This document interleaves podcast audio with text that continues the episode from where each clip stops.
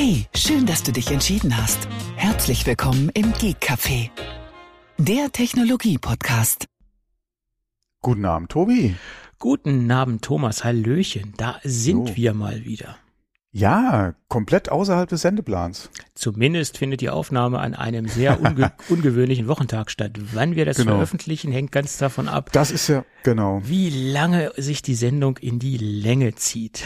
das ist das Schöne am Podcasten. Normalerweise könntest du immer am selben Tag zur selben Zeit erscheinen und trotzdem jeweils ganz anders aufnehmen. Naja, aber wir haben ja öfter mal zeitaktuelle Themen drin und da macht es sich Ja, nicht so gut, das, das- so Na, nach hinten. So aktuell und wichtig ist doch gar nichts bei uns. Es gibt ja Hörerinnen und Hörer, die sagen, wir beleuchten die Apple-Themen der Woche. Da kann man natürlich, da kann man, meistens, meistens, ja, ja. kann man drüber diskutieren, ob das wirklich alle Apple-Themen sind, weil wir selektieren natürlich auch, Ja, die Ja. für uns, äh, für uns relevant sind oder genau, rele ja. interessant sind, genau. Apropos interessante Themen, wollen wir wie die neue G-Klasse reden? Nee. Nein. Wie, Okay. wie, wieso gibt's eine neue G-Klasse? Ja, beziehungsweise nicht neu, aber momentan hypen sie doch hier die E- E-Version der G-Klasse, wie blöd. Mhm. Du hast doch hier an, all, an, an 85.000 Millionen Instagram-Accounts siehst du doch überall die E-Klasse momentan, äh, die G-Klasse momentan. Die ist mir Also elektrische ehrlicherweise Version. noch gar nicht über die, über die Füße gelaufen. Nö? Ach, die elektrische meinst du? Ja, die Ja, sieht ja. aber so ähnlich aus wie die, äh, Ja, ja, das, das äh, ist klar, aber halt, wie gesagt, mit dem auf, auf der Stelle drehen und Leute, so ein Kram, das peitschen die doch momentan durch alle irgendwie gefühlten Influencer-Instagram-Kanäle durch, ja. die sollen nicht die, die letzte Ikone äh, von Mercedes kaputt machen. Die machen sie doch nicht kaputt. Naja, also das, ich, da muss man schon, schon vorsichtig sein, dass man das Design nicht, das, das typische Design nicht kaputt macht. Finde ich. Ja, wir können ja froh sein, dass wir dieses überhaupt noch haben. Ja, das stimmt. Andere äh, Hersteller sind bei ihren ähm, Modellen ja teil oder haben ja dann teilweise gerade auch diese Modelle beziehungsweise gerade so ikonische Modelle, wenn man es mal so bezeichnen will, ja aus dem Sor- Sortiment geworfen, ja und äh, wenigstens hält Mer- Mercedes da noch dran fest. Man mag drüber, weil wie gesagt über Geschmack kann man ja streiten, aber das ist Mhm. trotzdem äh, ein Design, was über die Jahre ähm, beibehalten wurde, beziehungsweise nur marginal Ja. sich irgendwo verändert hat und auf den ersten Blick immer noch als dieses Fahrzeug zu erkennen ist. Obwohl die Ursprünge ja schon wirklich weit, weit, weit zurückliegen. Ja. 77 kam, glaube ich, das erste zivile G-Klassenmodell auf den Markt, wenn ich richtig informiert bin. Ja. Ja. Ja, das ist Ja. eine Ikone der deutschen Automobilgeschichte. Genauso wie der 9, 911er. Das sind zwei Mhm. Und- Autos, die sich im Laufe der Zeit nicht extrem verändert haben. Du wirst einen 911er immer noch erkennen. Äh, egal, ob du Hm. einen aus den 70ern, aus den 80er und 90ern siehst oder nach ganz aktuellen, das ist eine ganz markante Linienführung und ein ganz markantes, ikonisches äh, Autodesign. Und ähm, ich hoffe, auch wenn irgendwann mal der elektrische 911er kommt, dass sie äh, der Designsprache treu bleiben. Das ist die Frage. Das ist echt die Frage. Ja. Ähm, und da wird ja auch gerade bei, bei Porsche-Fans heftig diskutiert, ja, seit, äh, seit, ja, eigentlich schon vor dem Taycan. Mhm. wird da ja schon heftig diskutiert mit der Elektrifizierung bei Porsche. Und ja, die Finger weg vom 911er. Mhm. Und ähm, ich, ich tue mir da schwer, äh, wirklich irgendwie äh, einen, einen, ja, einen Schluss zu finden äh, oder, oder, oder schlussendlich hier äh, irgendwo auf einen Punkt zu kommen, wie Porsche da verfahren wird. Ich habe Weil ich kann es mir eigentlich gerade für den 911er schlecht vorstellen, dass sie da eventuell auf ein rein elektrisches Modell gehen würden. Kann ich mir eigentlich schlecht vorstellen. Zumindest mal aktuell. Ja, also ich habe ein Interview gesehen mit dem aktuellen äh, Produktverantwortlichen von Porsche für den 911er und der hat gesagt, der 911er wird mit Sicherheit das allerletzte Fahrzeug sein, Mhm, was genau. wir elektrifizieren werden.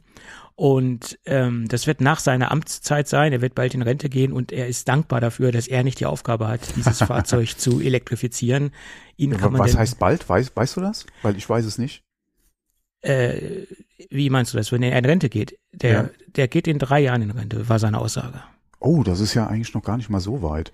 Ja. Äh, wir haben jetzt aktuell 24, das, ja, wohl, das wäre 27, ne? Ja. Ja, äh, passt übrigens, 2027, äh, BMW will ja das Münchner Stammwerk äh, 27 äh, rein auf Elektroautos umgestellt haben. Mhm. Okay, gut. Ein Schelm, wer Böses dabei denkt. Wer hat sich da abgesprochen?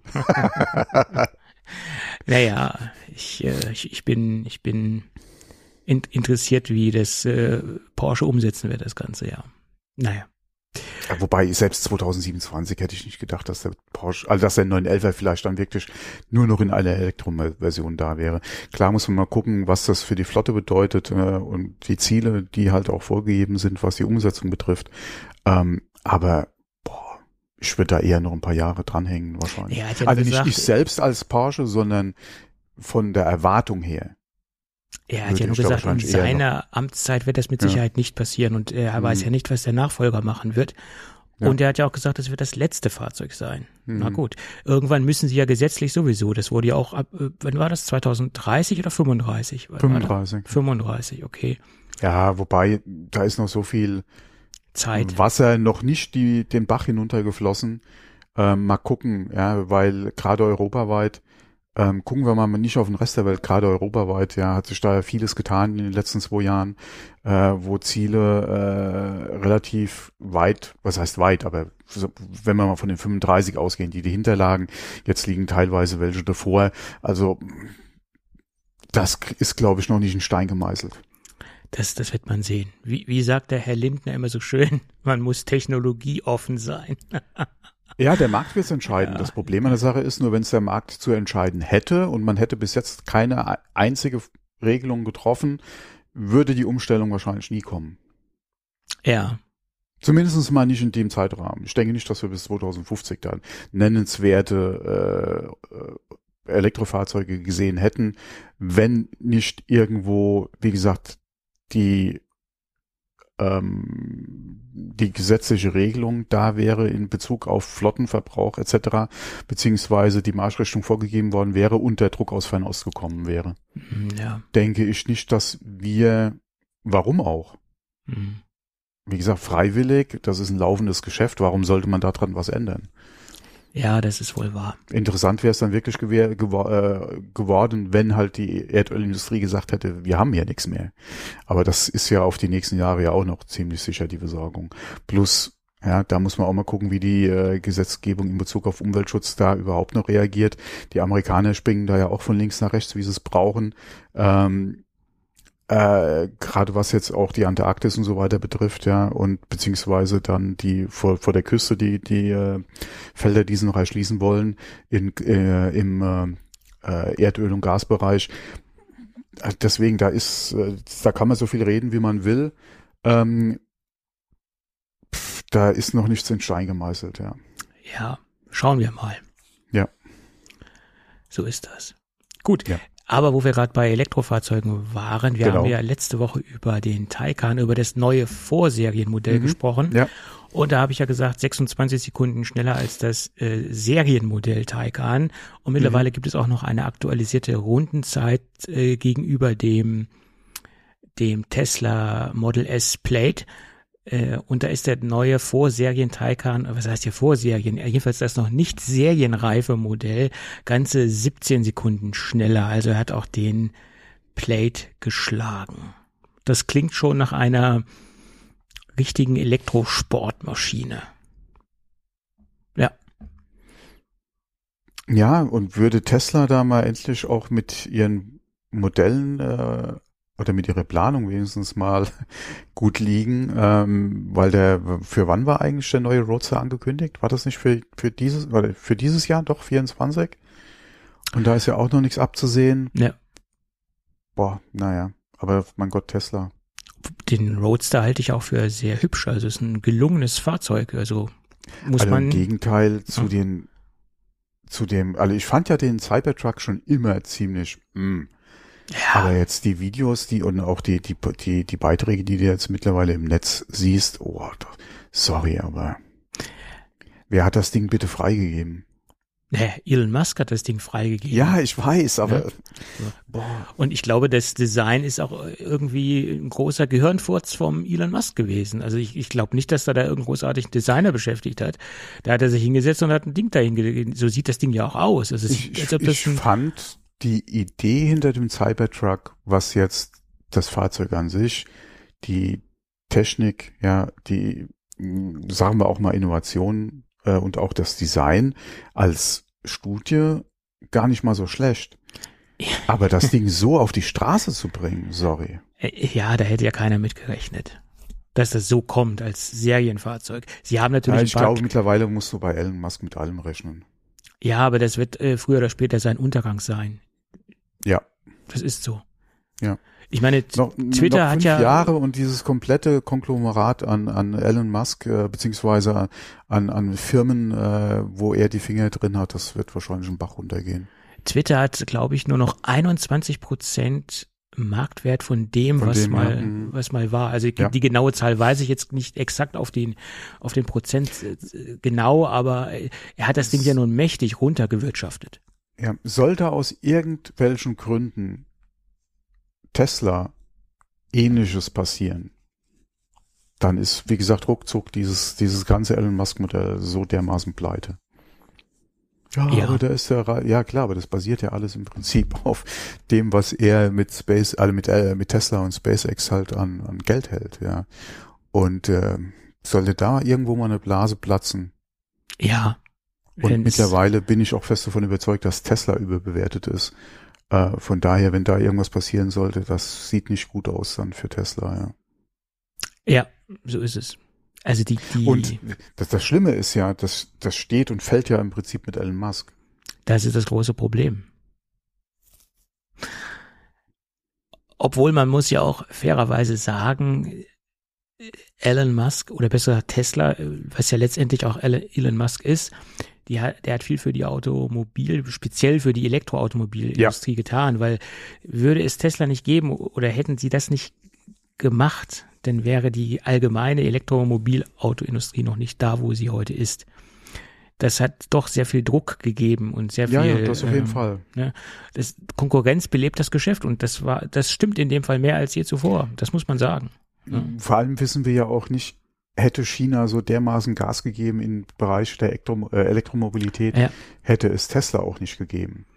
Ähm, weil da sind garantiert gerade im Pkw-Bereich oder generell im, im Elektrofahrzeugbereich ähm, auch da, denke ich mal, ein paar äh, Lichter angegangen, die vielleicht so nicht äh, angegangen wären, dass ja. die im Bereich Elektroroller, Scooter, äh, Motorrad okay, mhm. aber das ist, ein, das ist halt auch wieder ein ganz anderes Thema. Ähm, aber gerade auch im Pkw-Bereich, denke ich mal, haben sie gesehen, ja, was gerade auch in diesem Preissegment geht. Mhm. Ähm, und dass es nicht unbedingt jetzt BMW oder, oder deutsche Hersteller sein müssen, die da einen mhm. Ton angeben.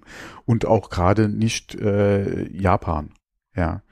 ja. Ähm, und von daher, ähm, ja, klar, also man, wie gesagt, man kann zu Elon Musk stehen, wie er will. Ähm, und äh, ja dann auch immer dann sehen, dass er ja nicht unbedingt was jetzt die Entwicklung ja, äh, derjenige war, der da am Zeichenbrett alles entworfen, ja, und äh, mit Lötkolben zusammengebastelt hat. Ja, klar. Ähm, aber er hatte das Händchen dafür, in die richtigen Projekte zu investieren ja. äh, und da auch Leute zu halten, beziehungsweise mit reinzuholen, um diese Projekte dann auf diesen Stand zu bringen, äh, und erfolgreich zu machen. Ähm, ja. Das muss man ihm ja schon zugute halten, egal wie kritisch man ihm gegenübersteht. Ja. Aber ähm, ich denke, ähm, irgendwo, keine Ahnung, das, das wird langsam so zu einer tickenden Zeitbombe.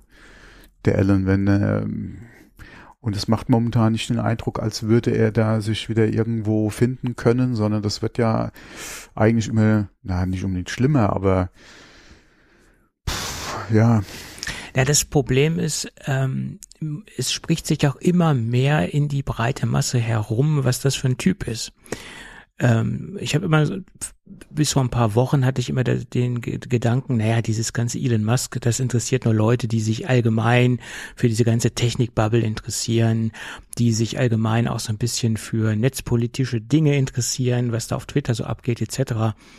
Und vor ein paar Tagen habe ich mit jemandem gesprochen, der einen Tesla fährt und der hat dann auch gesagt, na ja, von, von dem ich das auch nie gedacht hätte, dass er so, so tief informiert ist naja, sein nächster, äh, sein nächstes Elektrofahrzeug wird auf jeden Fall kein Tesla, weil den Typ kann, kann man ja nicht mehr unterstützen von jemandem, der sich, ne, also das, das hat sich auch schon jetzt sehr das weit ist, rumgesprochen, das Ganze. Ne? Mhm. Das ist halt auch immer das, wo wir ja auch schon ab und zu mal so mit einer heißen Nadel gestrickt äh, über andere Persönlichkeiten ja auch gesprochen haben, wo ja dann immer mal die Frage aufkommt, inwieweit kannst du halt die Person von dem Produkt oder von der Kunst oder von dem, was, ja. was, er, was er geschaffen hat, halt trennen. Mhm. Weil das ist ja auch immer die Diskussion, ja, äh, klar, es ist ein Arschloch, aber die Musik ist einfach geil. Ja. Ähm, oder das Stück, was er, wie gesagt, die Performance, die er gemacht hat, oder das Bild, ja, was der Künstler erschaffen hat. Ähm, das ist halt, wie gesagt, das ist die Kunst und man muss die Person trennen. Das ist schwierig, ja. ja. Ähm, ich finde es sowieso schwierig, ja, das eine vom anderen trennen zu wollen. Aber das ist ja, wie gesagt, Ansichtssache, das muss jeder für sich auch selbst entscheiden. Ähm, aber ja, klar, wenn du sagst hier, das äh, ja, vor allem hört man ja gerade auch in Deutschland immer mehr kritische Stimmen, ja. Das war ja früher auch immer nur vereinzelt. Ähm, gerade auch bei uns so in der Tech-Bubble äh, gab es da ja immer so die, die bekannten Größen, die das immer kritisch kommentiert haben, wo man am Anfang ja. auch immer gesagt hat, ach, die Schwarze und hm, hm. mhm. aber ja, ich habe ja schon immer gesagt, er ist ein ja, bösartiger ja, Mensch. Genau, ne? ich hab's doch schon immer gesagt. Der war aber früher auch nicht so. Ich weiß es nicht, vielleicht ist es ja jetzt auch nur so ans Tageslicht gekommen, keine Ahnung. Also ich glaube, fr früher war, das, das hast du ja irgendwo in dir, diese Veranlagung und dieses. Ja, das ist halt die Frage, warum kommt das ausgerechnet jetzt die letzten Jahre so raus? Ja, äh, ich weiß nicht, was ihnen quer sitzt, keine Ahnung. Mhm. Aber wenn man sich so seine, ich meine, es, es liegt ja auch viel in seiner Kindheit. Es ist ja nun bekannt, dass er eine nicht einfache Kindheit gehabt hat. Da gab es ja einige Dokumentationen über, über seine mhm. Kindheit oder über sein Leben. Äh, leicht hat er das in seiner Kindheit auf jeden Fall nicht gehabt. Und ähm, naja, okay. Äh, aber apropos, willkommen zum Elon Musk Podcast. Da verweise ich dann lieber an Herrn Pallenberg, der ist da etwas tiefer informiert und er hat ein großes Portfolio. Ja, der hat ja auch schon immer äh, kritisch der Person gegenüber gestanden, ja. Mit Recht, mit Recht, mit Recht. Mhm.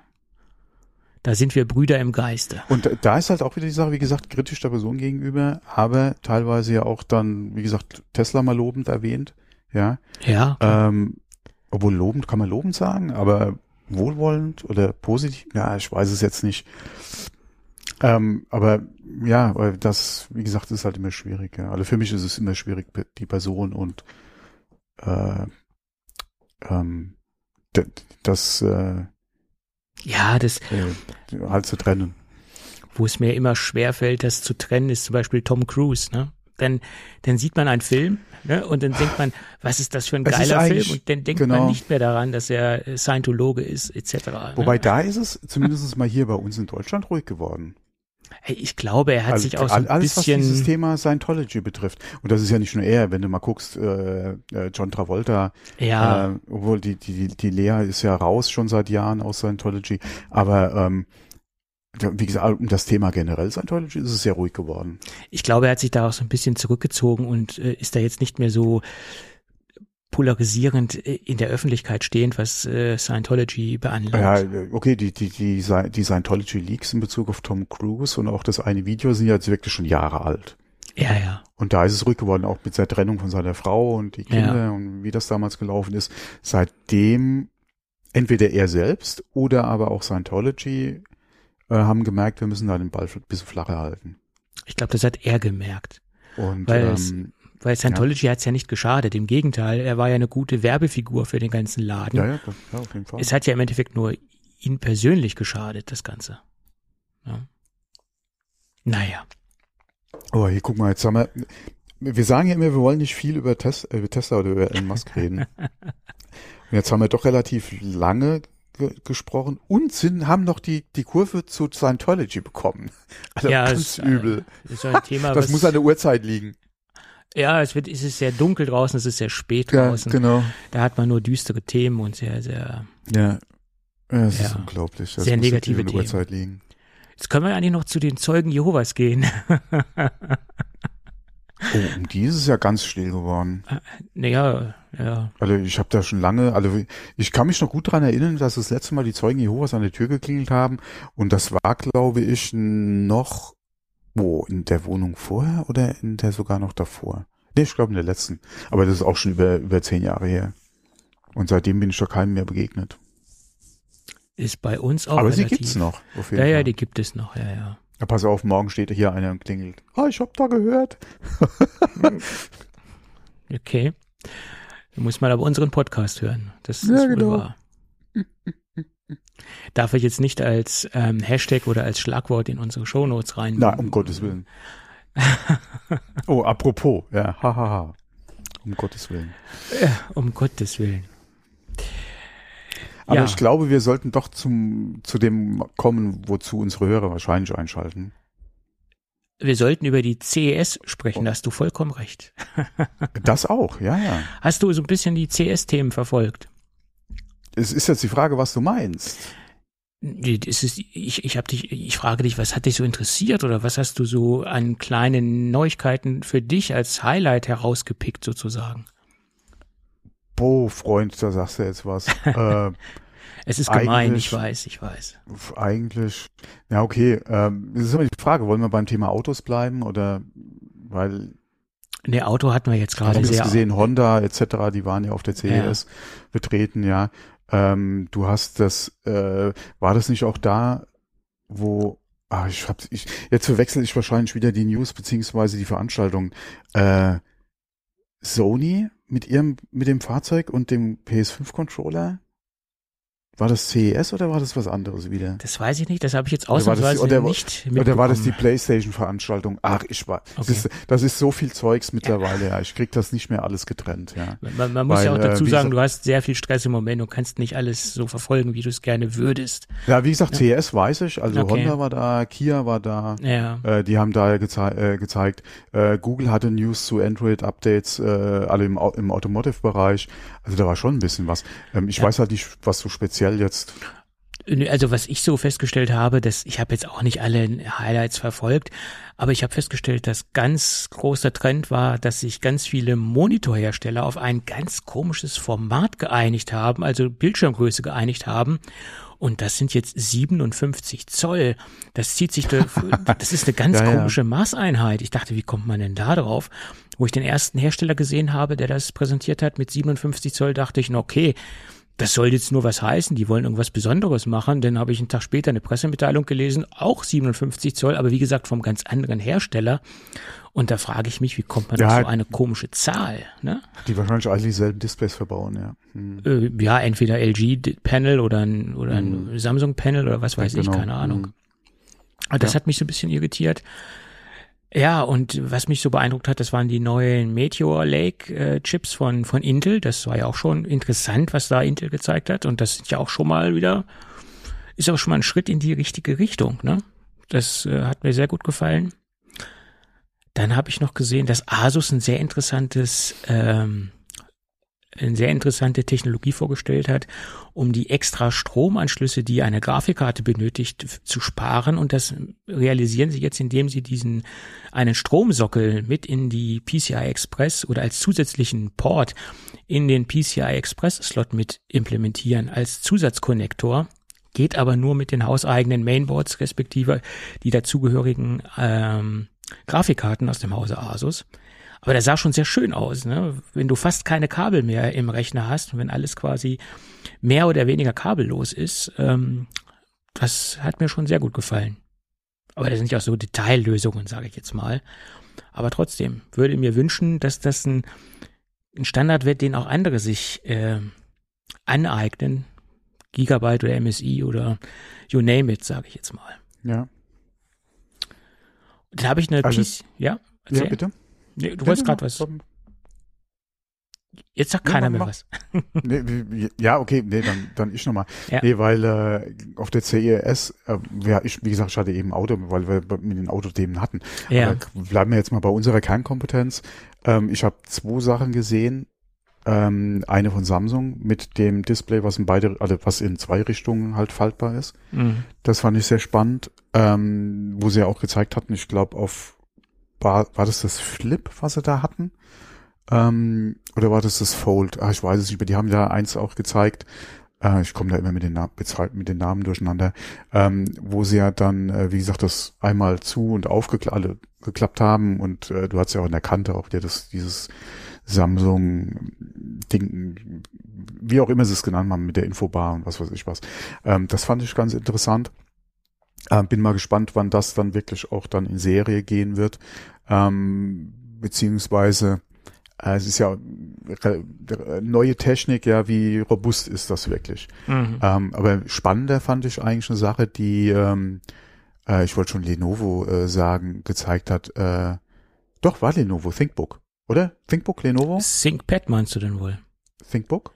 Äh, Ich kenne nur ThinkPads von Lenovos. Nee, ThinkBook äh, Plus äh, Okay. irgendwie, keine Ahnung, fünfte Generation Hybrid, ähm, wo du ja den Windows-Laptop hast, beziehungsweise der Bildschirm ist ja abnehmbar als Tablet, äh, äh, als Android-Tablet. Mhm. Äh, das fand ich ganz spannend, weil wir ja in Bezug auf Apple und MacBooks ja auch schon gesprochen haben, Ja. wo ich auch immer gesagt habe, wie wäre das, wenn du beim MacBook Air das Display abziehen kannst, dann hast du dann ein iOS-Tablet, ja. Und äh, sowas ähnliches sehen wir halt jetzt hier gerade äh, in der ThinkBook-Serie, wo du, wie gesagt, ähm, das Display dann äh, als ähm, als Tablet äh, nutzen kannst, ja, und hast dann da deine dein Android-Tablet. ähm, inwieweit man natürlich dann ein Android-Tablet haben will, ist die andere Frage. Mhm. Ähm, aber äh, das ist halt so ein Konzept, ja, wo ich auch schon drüber gesponnen habe, äh, ges äh, gesponnen habe und wir auch im Podcast drüber gesprochen haben, äh, wo wir ja, wie gesagt, mit Windows und Android jetzt halt was sehen, was dann demnächst dann auch zu kaufen sein wird. Und ähm, das fand ich halt auch nochmal ganz spannend. Inwieweit man das sowas dann haben will, ist die andere Frage. Ja, beziehungsweise auch, wie das dann preislich liegen wird, weil Preis habe ich jetzt nicht verfolgt. Ähm, aber das ist, fand ich halt jetzt auch zum Beispiel auch sehr interessant auf der CES, ja. Mhm. Ja, ich habe noch gesehen, dass MSI noch so einen kleinen Portable Gaming Handheld vorgestellt hat. Das war auch ganz Mhm. interessant. Ja. Aber das war schon ein Mordsteil, ne? also von der Größe her. Also, hm. Ja, okay, so klein ist jetzt äh, das Steam Deck auch nicht, ja. Naja, aber der, der Asus Ally oder LA, der, der kommt mir etwas kompakter vor. Jetzt gegenüber diesen MSI. Äh, oh, ja, okay, du kriegst natürlich äh, gerade im, äh, sagen wir mal, in diesem Bisher war es ja im Prinzip so Indie- und Kickstarter-Dinge, ja. Äh, kriegst du ja über den Formfaktor alles Mögliche. Ja, äh, sogar Ja. kompakter als das Steam Deck noch, Steam Deck Größe, etwas größer als Steam Deck, leistungsfähiger, ähm, von der Ausstattung her noch mal ein bisschen mehr oder auch ein bisschen weniger, je nachdem, was du dann ausgeben willst. Da ist viel Bewegung im Markt, gerade auch durch das Steam Deck angetrieben, ja, Mhm. äh, ist da viel Bewegung. Viel auf Kickstarter, muss man auch sagen äh, etablierte Marken und natürlich hast du jetzt auch mit ein paar großen, die natürlich auch versuchen, da jetzt ein bisschen Fuß zu fassen, ähm, inwieweit die natürlich gerade gegen ein Steam Deck ähm, das preislich einfach so einen Vorteil hat, ja, ja. äh, dann bestehen können, ist eine ganz andere Frage. Ähm, aber auch da, ja, konkurrenzbelebtes Geschäft. Ähm, aber wie gesagt, das Steam Deck wird ja so über den Preis auch subventioniert, wie im Prinzip ja dann eigentlich unsere Spielkonsolenhersteller das ja mit ihren Konsolen auch machen. Wenn du da mit einem, also ohne eigenes Ökosystem und ohne subventionierte Hardware da in den Markt rein willst, ist es halt wirklich sehr schwer. Hm. Das ist wohl Weil selbst wenn deine Kiste zehnmal leistungsfähiger ist, wenn das Mhm. Steam Deck nur die Hälfte kostet, Das ist das Problem, ja. Ja. Ja, aber diese Konsolen, diese kleinen Handhelds, die sind ja jetzt schon von mehreren Herstellern am Ja, ja. Start. Lenovo hat, glaube ich, auch so ein Ding vorgestellt. Äh, Wie gesagt, MSI jetzt, Asus, also da, da tut sich ja was in dem Bereich. Da tut ne? sich was, ja, ja. Ja. Und auch, die, ist auch immer die Frage, sind es dann wirklich so Geräte wie Steam Deck, sind es Companions, sind es Streaming-Dinge, ja, wie Sony ja auch für die PS5 vorgestellt hat. Mhm. Ähm, da gibt's ja auch äh, was, ähm, die jetzt im, im Windows-Bereich kommen sollen. Ähm, pff, ja, aber hm. Ja. Beim, Ja. beim- Die meisten machen halt Bauchschmerzen beim Preis, ja. Ja, ich meine, Technik ist immer irgendwo preisintensiv, wenn man in so einem Bereich Mhm. unterwegs ist, ganz klar. Oder in so einem Spielebereich, wo da natürlich auch eine gewisse Leistung drin steckt. Da ist es ja nun ähm, relativ leistungs äh, starke Hardware, die da drin steckt. Im meisten Fall, wenn es jetzt keine keine Companion-Produkte sind. Ja, wenn es jetzt wirklich eigenständige Systeme sind. Ja. Was ich noch gesehen habe, war eine High-End PCI, nee, NVMe SSD mit einem eigenständigen Wasserkühlsystem. Also nicht jetzt irgendwo, wo das angeschlossen wird an ein Wasserkühlsystem, sondern so mit Mini-Radiator, äh, alles äh, eigenständig auf der, auf der SSD untergebracht. Ähm, ich habe jetzt die Leistungsdaten vergessen, was die SSD kann, aber aufgrund der, der Wasserkühlung, die wahrscheinlich auch äh, ansatzweise gerechtfertigt ist, muss das Ding natürlich wahnsinnige Leistungswerte haben. Ja. Aber dafür brauchst du natürlich auch einen Desktop-PC, sonst kannst du das Ding ja nirgends einbauen, braucht ja Platz, das Ganze. War schon sehr interessant. ja. Naja, Ach, und weißt du, was mir gerade noch einfällt, nochmal um äh, den, den, den Turnaround zum Auto nochmal zu kriegen? okay. Äh, VW hat auf der CES äh, doch angekündigt, dass sie ChatGPT ins Auto bringen wollen. Äh, Ja, ich glaube, das hat auch noch wer anders. Ich glaube, Mercedes hat das, glaube ich, auch angekündigt, wenn ich richtig informiert bin. Ja, ja, Äh, und ja. wir, wir hatten da ja in Bezug auf Apple und Siri gesprochen. Mhm. Und äh, in, äh, künstliche Intelligenz hm, und wie wird das Apple umsetzen, wo ich ja auch gesagt hatte, vielleicht auch nur zum Verbessern des Sprachassistenten, um da halt, wie gesagt, ein hoffentlich mal gut funktionierendes, natürlicheres äh, Sprachempfinden beziehungsweise Gespräch führen zu können, wo du auch wirklich dann kontinuierlich dein Gespräch fortsetzen kannst und Bezug nehmen kannst auf das, was vorher etc. Ja, wo wir ja eigentlich schon gefühlt seit Jahren drüber reden, aber mit Siri das immer noch so ein bisschen schwierig ist. Ähm, das hat der Volkswagen vorher quasi für seinen Sprachassistenten im Auto. Mercedes hatte ich jetzt gar nicht so mitgekriegt. Ja, wie gesagt, ähm, ich hatte es jetzt eigentlich mehr mit VW dann so im Ohr Mhm. von der CES. Ähm, mein Gott, ob das einen freut oder nicht. Ja, wie gesagt, Sprachsteuerung, also eine gute Sprachsteuerung kann einem ja immer äh, willkommen sein. Ähm, aber will ich mich mehr als über Kommandos, ja, beziehungsweise mal Navigation oder ähm, äh, te äh, Telefonsteuerung mit meinem Auto noch unterhalten? Hm, ich weiß es nicht, ja. Das muss man sehen. Also im Moment habe ich auch das Gefühl, dass sehr viele Firmen auf diese ganze Chat-GPT-Geschichte Ja, ja, aufspringen ja. und sich nicht so tiefgreifend darüber Gedanken machen. Also so relativ leichtgläubig und relativ naiv auf diese ganze Sache aufspringen. Und ich bin da ja so ein bisschen skeptisch. Grundsätzlich halte ich das für eine interessante und auch eine zukunftsweisende Technologie.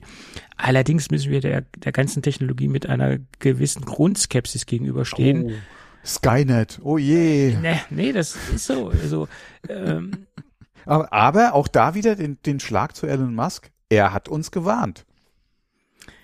Vielleicht ein wenig übertrieben, aber äh, so ein Fünkchen Wahrheit, so ein Fünkchen Wahrheit äh, steckt auch in seiner Warnung drinne, die man durchaus äh, vielleicht nicht ganz außer Betracht lassen soll. Natürlich nicht so äh, paranoid und äh, so so Weltuntergangsstimmungsmäßig, wie er das gemacht hat, aber wir sollten der ganzen Sache doch ein wenig skeptischer gegenüberstehen und auch wenn es Chancen sind, aber jede Chance birgt auch ein Risiko und das sollten wir abwägen, nach meiner Meinung. Ja, ja, klar, auf jeden Fall. Das- ist ja auch das, was äh, auch im Bundestag bereits diskutiert wird. Mit Recht? Ja, wo es Arbeitsgruppen gibt äh, in Bezug auf Regulierung beziehungsweise was darf, Genau. KI etc. Ja.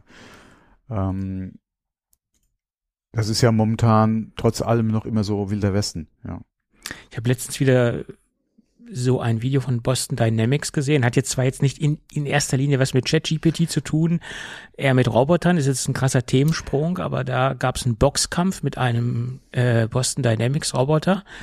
Und da habe ich nur gesagt, Leute, Leute, das ist der, das könnte der Anfang vom Ende sein, wenn man jetzt mal so ganz, Auf ne? YouTube gibt's über die Entwicklung von Boston Dynamics beziehungsweise von ihrer Hardware, also Roboter, Naja. ein sehr schönes Video, wo sie von der ersten Vorstellung bis zum aktuellen Stand gehen.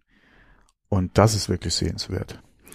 Also diese ganze Boston Dynamics Sache, die stimmt mich jetzt nicht unbedingt sehr positiv, weil das, wenn ich das so sehe, läuft mir immer der, der, der eiskalten Schauer über den Rücken, weil ich Ja, vor allem die Sprünge, ja. und zwar im wahrsten Sinne des Wortes, Ja. ahaha, ja, die Boston Dynamics da gemacht hat. Klar kannst du auch wieder sagen, ja, die sind jahrelang in der Entwicklung, und, hm, aber Freunde, ja, hängen da noch mal zehn Jahre dran. Also dann äh, ist Ja. Skynet wirklich äh, morgen, ja. übrigens mein mein Router heißt äh, Skynet. Warum wohl? Ja. Gab es nicht auch mal einen Fernsehsender, der Skynet hieß? Ein britischer, ein, äh, äh, Sky äh, kennen wir ja. äh, ja. Wahrscheinlich hat es ja. da was mit zu tun. Ja, gut. Vielleicht habe ich auch eine falsche Erinnerung. Aber gut, dann haben wir die CS auch abgefrühstückt. Ich meine, liegt ja auf der Hand, ist derzeit das aktuellste Thema letztendlich. Und Apple hat es ja auch geschafft, so ein bisschen äh, in die CES so reinzukacken auf gut Deutsch. Ja, also Und wenn, hat- dann macht man es richtig, ja. und hat eine Pressemitteilung rausgegeben und hat so ein paar Termine genannt oder besser gesagt zwei Termine genannt. Einmal den Termin der Vorbestellungsmöglichkeiten. Mhm. Das ist der 19. Januar, wo man die Apple Vision Pro in den Staaten vorbestellen kann. Das muss man immer wieder dazu sagen. Und der Termin, wo man das Ding abholen kann und sich anpassen lassen kann, natürlich nur in den Apple Stores. Da ist es auch erstmal exklusiv. Und das ist der 2. Februar. Und dazu gab es eine ausführliche und sehr, sehr lange Pressemitteilung. Die war ja so lang wie mein Wunschzettel an Weihnachten und ich bekomme trotzdem nichts. Aber egal, das ist eine andere Geschichte. Aber die war ja, sehr okay, du lang. musst dich ja auch selbst beschenken. Dazu fehlen mir meine monetären Mittel doch sehr. Aber äh, Spaß beiseite. Äh, daraus schließe ich natürlich, dadurch, dass diese Pressemitteilung so lang gewesen ist, wir werden kein Event mehr sehen.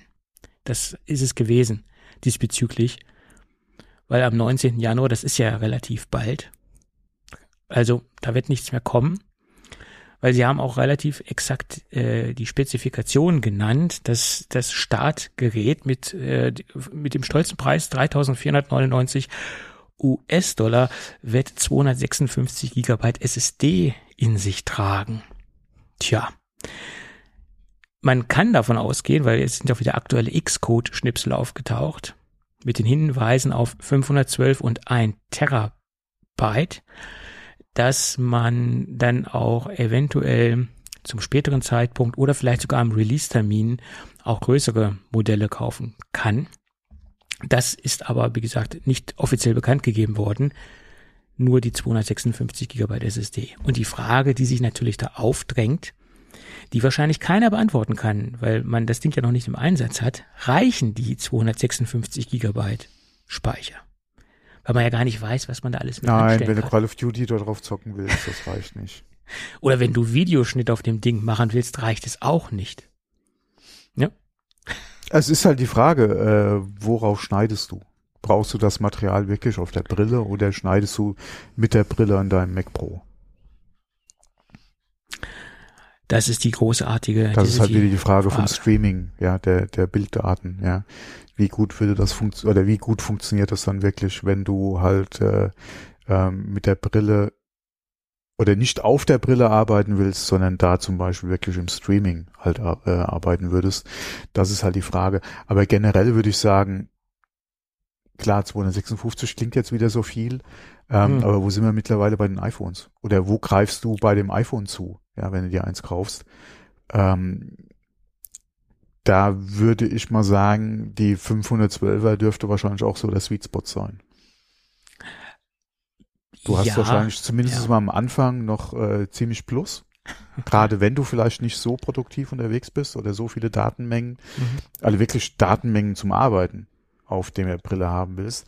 Aber ja, ähm, hoffen wir mal, dass die ja auch ein bisschen Gas gibt, was halt so äh, Unterhaltung betrifft. Äh, die Frage ist halt auch da wieder, wie unabhängig willst du halt sein, was das zum Beispiel auch Filmes oder Filmstreaming beziehungsweise Film gucken betrifft Mhm. habe ich wirklich überall Zugriff auf äh, auf ein auf ein Funknetz.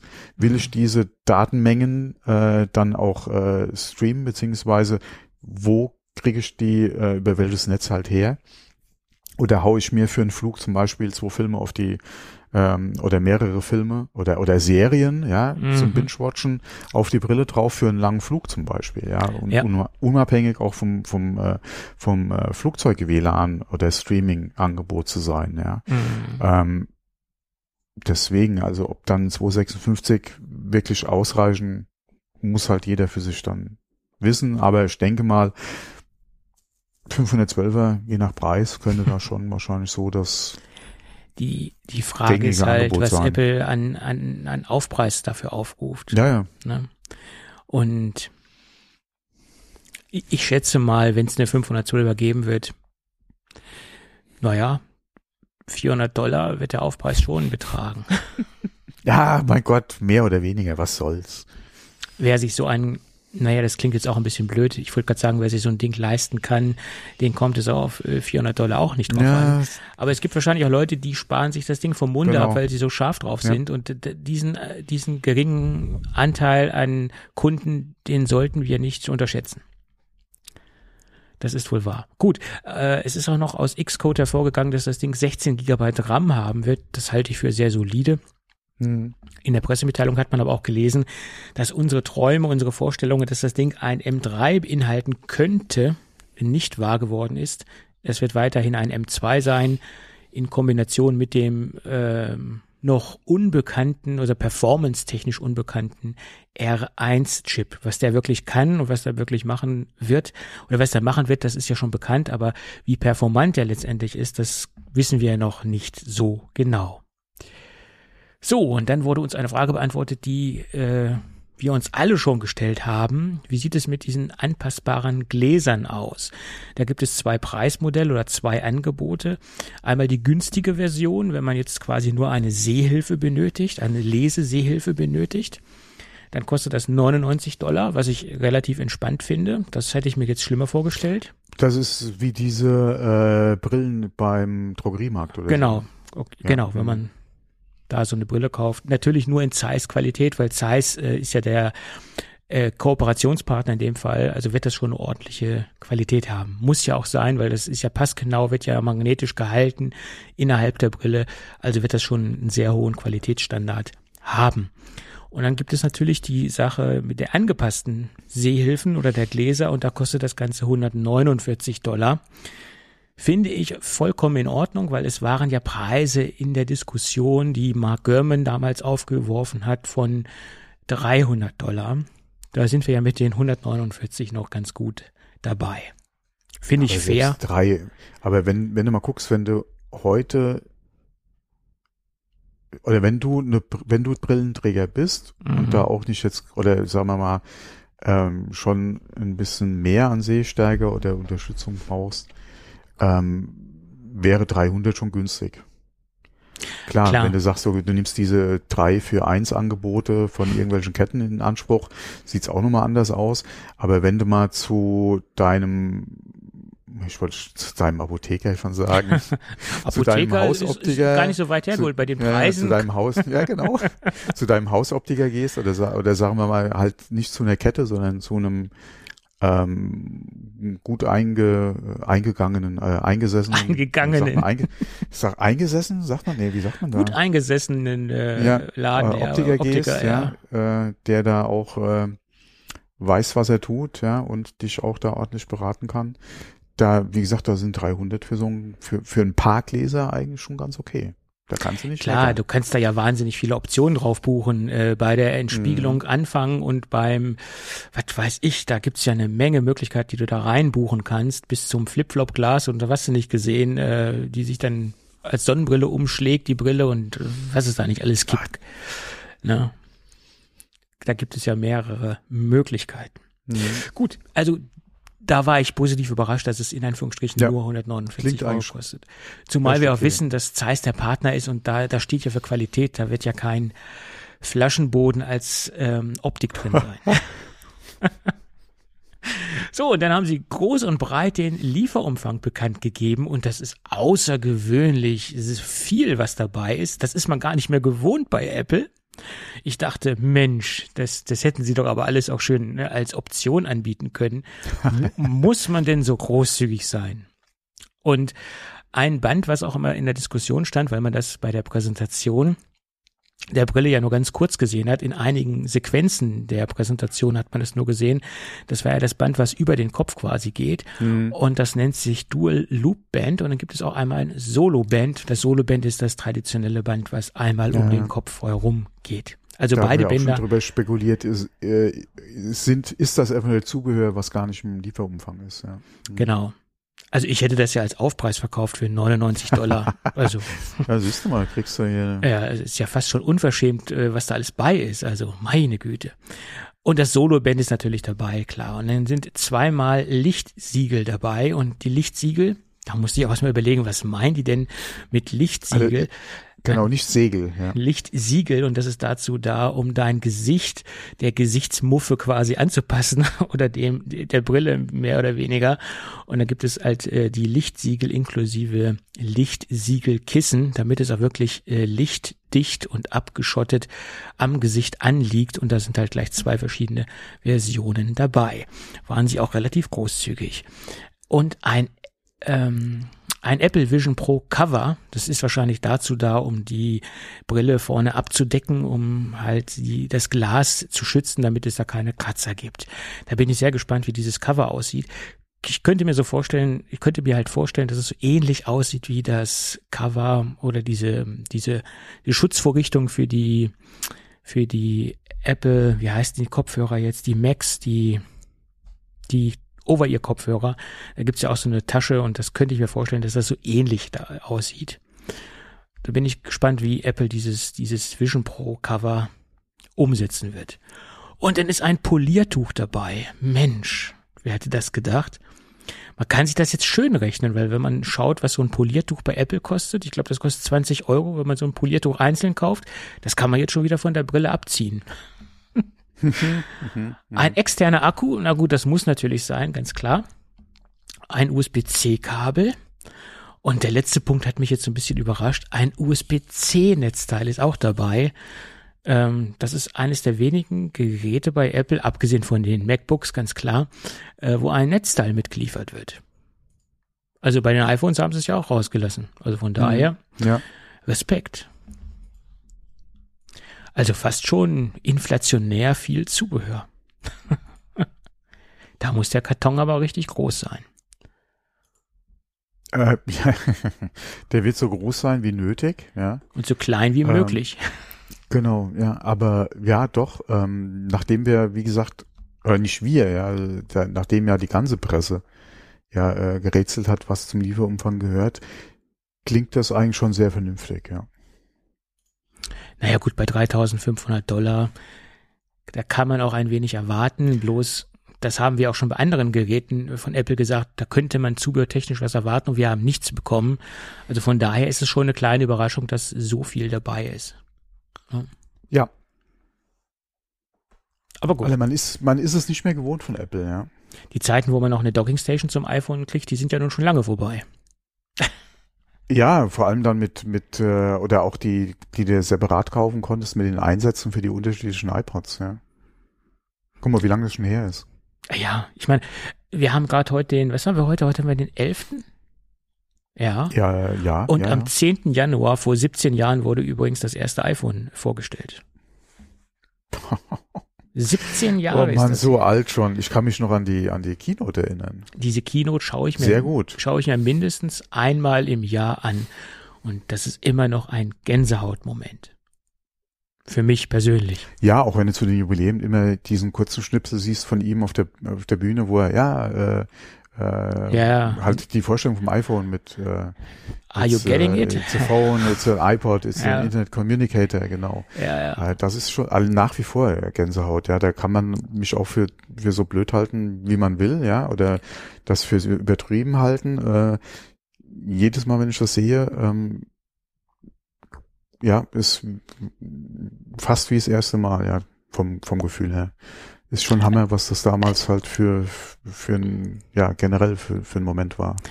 In erster Linie ist es die Mutter für, die Mutter aller Keynotes für mich. Das ist egal, für was das jetzt steht. Die Präsentationstechnik, die, der Aufbau von dieser ganzen Keynote äh, ist grandios das, da können sich äh, ganz, ganz viele heute noch eine Scheibe von abschneiden. Allein wenn ich mir einige Samsung-Präsentationen anschaue, da läuft es mir eiskalt negativ gesehen den Rücken runter. Und das ist ein Meilenstein an einer Keynote. Das, das klingt jetzt wieder so Apple-Fanboy-mäßig verblendet. Mm. Nee, nee, das ist wirklich Gänsehautmoment für mich. Und das, das ist jetzt nicht nur im übertragenen Sinne oder metaphorisch gesprochen ein Gänsehautmoment. Ich bekomme da wirklich eine Gänsehaut, wenn ich das sehe. Ja, also einmal im Jahr schaue ich mir das komplett an. Und, und wenn, ich, wenn ich mal, wenn ich mal schlecht drauf bin, schaue ich mir halt diese Schnipsel an mit den mit den gesagten Moment, wo er aufzählt, was das alles in einem Device ist, Internet Communication Device, iPhone, äh, Phone und so weiter. Das mhm. ist schon äh, Wahnsinn. Wahnsinn. Ja. So Vor allem, man muss es, man muss sich das noch nicht mal irgendwie vornehmen anzugucken, weil, wie gesagt, zum Jubiläum äh, oder zu dem Tag rum taucht auf irgendeinem Kanal immer wieder. Ja, ich hab's, äh, ich hab's gestern, ich hab's gestern auf Threads auch nochmal gepostet, diesen Ausschnitt. Hm. Und der befindet sich, der befindet sich auch auf meinem iPhone als Schnipsel und ab und zu schaue ich mir den an. Äh, es klingt jetzt wirklich ein bisschen krank, aber äh, ist halt so. Gut, aber äh, Apple überlässt natürlich auch mit der Apple Vision Pro nichts dem Zufall und es gibt jetzt insgesamt für die üblich verdächtigen äh, Pressekollegen und äh, Multiplikatoren, neudeutsch auch Influencer genannt, gibt es Hands-on-Termine. Da wird es zwei Hands-on-Termine geben, äh, um die Presse und Co. ein wenig auf die Brille vorzubereiten. Und erst wenn der zweite Termin abgehandelt worden ist, dann werden die dementsprechenden Kollegen von der Presse Testgeräte zugeschickt bekommen. Man munkelt sogar, dass die zwei Pressetermine komplett ohne Hands-on äh, Hands-on-Geschichten am Gerät stattfinden sollen, sondern dass es einfach so eine theoretische Veranstaltung sein soll, das hat jedenfalls Mark Gurman gesagt, wenn ich ihn richtig verstanden habe. Halte ich aber für eine sehr gewagte These. Warum? Was spricht dagegen, wenn man halt halt diese Hands-on-Termine oder diese Termine an sich auch mit einem äh, mit einem Hands-on am Gerät äh, macht? Also kann ich jetzt nicht ganz nachvollziehen. Aber okay. Was ich nicht verstehe, ist, wenn du diese Termine machst. Ja. Warum gibst du den Leuten, um ihre Artikel schreiben zu können, nicht auch gleich ein Gerät mit? Eine NDA gibt's doch sowieso. Und wer von denen, die du einlädst, wird sich denn da nicht dran halten? Ich hoffe mal und ich würde sagen, da wird sich jeder dran halten, weil jeder ja. auch wieder eingeladen werden möchte. Einmal das und vor allem, wie gesagt, du lädst ja nicht hin so ein Kunst ein. Das werden dann solche die, Leute sein wie MKBHD, wie iJustine etc., ah, die werden da eingeladen. Da ist ein Gruber ja. mit dabei, da ist ein Görman mit dabei, da ist, äh, wie heißt der andere? Äh, da, wie gesagt, da sind die üblichen Verdächtigen dabei ja. und äh, die werden sich äh, verhüten, da irgendwo eine NDA zu brechen. Ähm, und wie gesagt, wo du da vorher äh, eh so ein bisschen Bauchschmerzen hast, die, mein Gott, die lädst nicht ein oder die kriegen nichts mit, ähm, von daher, was ist das Problem? Weil du musst den Leuten ja sowieso Testgeräte geben. Ja, und je länger was heißt, sie musst, Zeit aber du gibst den Leuten ja eh Testgeräte, ja, damit je länger halt sie entsprechend zum Termin halt dann auch die Berichte da sind. Je länger sie Zeit haben, sich mit der Brille in der Theorie und in der Praxis zu beschäftigen, je besser werden natürlich auch die äh, Berichte, die Reviews äh, und je, so, je umfangreicher wird das Ganze. So sehe ich das. Aber okay, das ist natürlich Apples Problem oder Apples Angelegenheit. Die, die werden sich da schon was bei gedacht haben, hoffe ich zumindest. Ja, ja genau. Ja.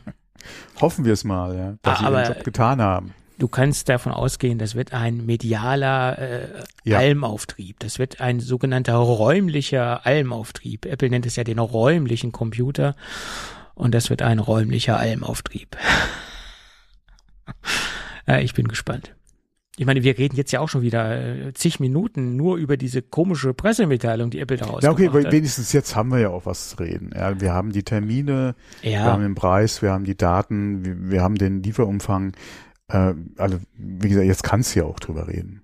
Ja, das, das ist richtig. Weil, wie gesagt, monatelang nur über die Gerüchte, ah, ich habe ja auch schon mal gesagt, ja, Gerüchte, ja. Aber, Aber so viel wissen wir ja halt auch nicht dazu. mehr, als wir vorher wussten. Wir wissen jetzt den Liefertermin, wir wissen den Packungsinhalt und wir wissen, dass das Ding 256 Gigabyte SSD in sich trägt. Das ist das Einzige, was wir vorher so noch nicht wussten, so, also konkret nicht wussten. Du wusstest vorher eigentlich nichts bis auf die Gerüchte. Jetzt hast du es wenigstens schwarz auf weiß. Ja, seit der WWDC weißt du ja schon, was das Ja. Ding beinhaltet, technisch gesehen. Ein- Also das, Ein bisschen, ja, ja. Aber gut, ich bin gespannt. Ich sitze das Gerät bis zur zweiten Ich Generation. bin mal gespannt, aus. wer von den üblichen deutschen Tech-Influencern, nennen wir sie mal so, ähm, da von Anfang an halt mit dabei ist. Ja, du kannst davon ausgehen, dass die, die, die diversen Tech-YouTuber rüberfliegen, die das gewisse finanzielle Background haben. Die werden rüberfliegen und sich so ein Ding holen. Da gehe ich von aus. Und eventuell auch. Wenn sie nicht von Apple schon entsprechend ausgestattet werden. das ja. glaube ich nicht. Ich glaube, Apple hält das erstmal in den Staaten. Da wird es keine deutschen Reviews geben, weil es bringt Apple nichts. Es gibt keinen deutschen Markt im Moment dafür, wo man das Ding kaufen kann. Oder Ja. es gibt keinen, Mhm. Ne? Also es gibt so, denke ich, so ein paar, ähm, ich sag mal so positiv Bekloppte, die darüber fliegen werden, sich so ein Ding holen werden, weil das bringt natürlich Klicks auf den Kanälen und da haben sie das Ding relativ schnell wieder drin. Rechnet sich natürlich nur, wenn du auch eine große Ja, Community genau, hast, äh, die du ansprechen vor allem- kannst. Vor allem dann die ersten äh, ja, Will It Blend Videos, Drop-Tests Drop-Tests auf jeden Äh, Fall, ja. und, oh, Freunde. Das, äh, aber das rechnet sich auch bei einer gewissen Kanalgröße. ne? Ja, ja, definitiv. Das ist so. Oder es kann sich auch rechnen, um den Kanal größer zu machen. Das kann auch sein. Kann natürlich auch in die Hose gehen. Wie auch immer. Genau. Kann ich mit meinem fetten Auto über die Brille fahren?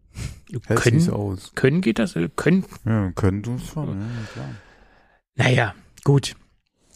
Äh, Auf jeden Fall wird es nicht langweilig werden. Und ähm, da wird einiges medial passieren. Gut.